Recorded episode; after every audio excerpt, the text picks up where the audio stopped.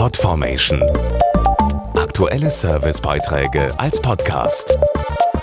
Regelmäßige Infos und Tipps aus den Bereichen Gesundheit und Ernährung.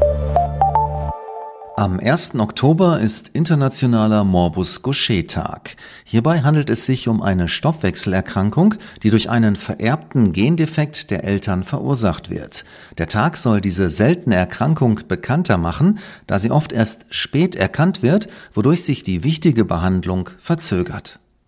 Die seltene Stoffwechselerkrankung Morbus Gaucher betrifft in Deutschland etwa 2000 Patienten. Dazu Sabine Biermann von der Patientenorganisation Gaucher Gesellschaft Deutschland. Die typischen Symptome von Morbus Gaucher sind Nasenbluten, blaue Flecken und eine vergrößerte Milz- oder Knochenschmerzen. Sie sind so unspezifisch, dass sie leicht als alltägliche Beschwerden abgetan oder von einem Arzt für eine andere Krankheit gehalten werden.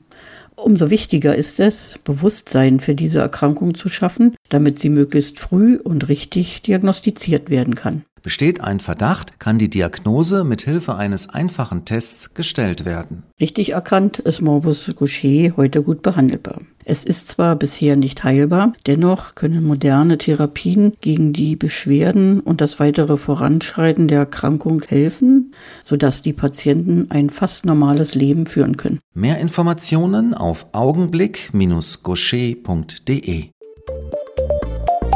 Podformation.de Aktuelle Servicebeiträge als Podcast.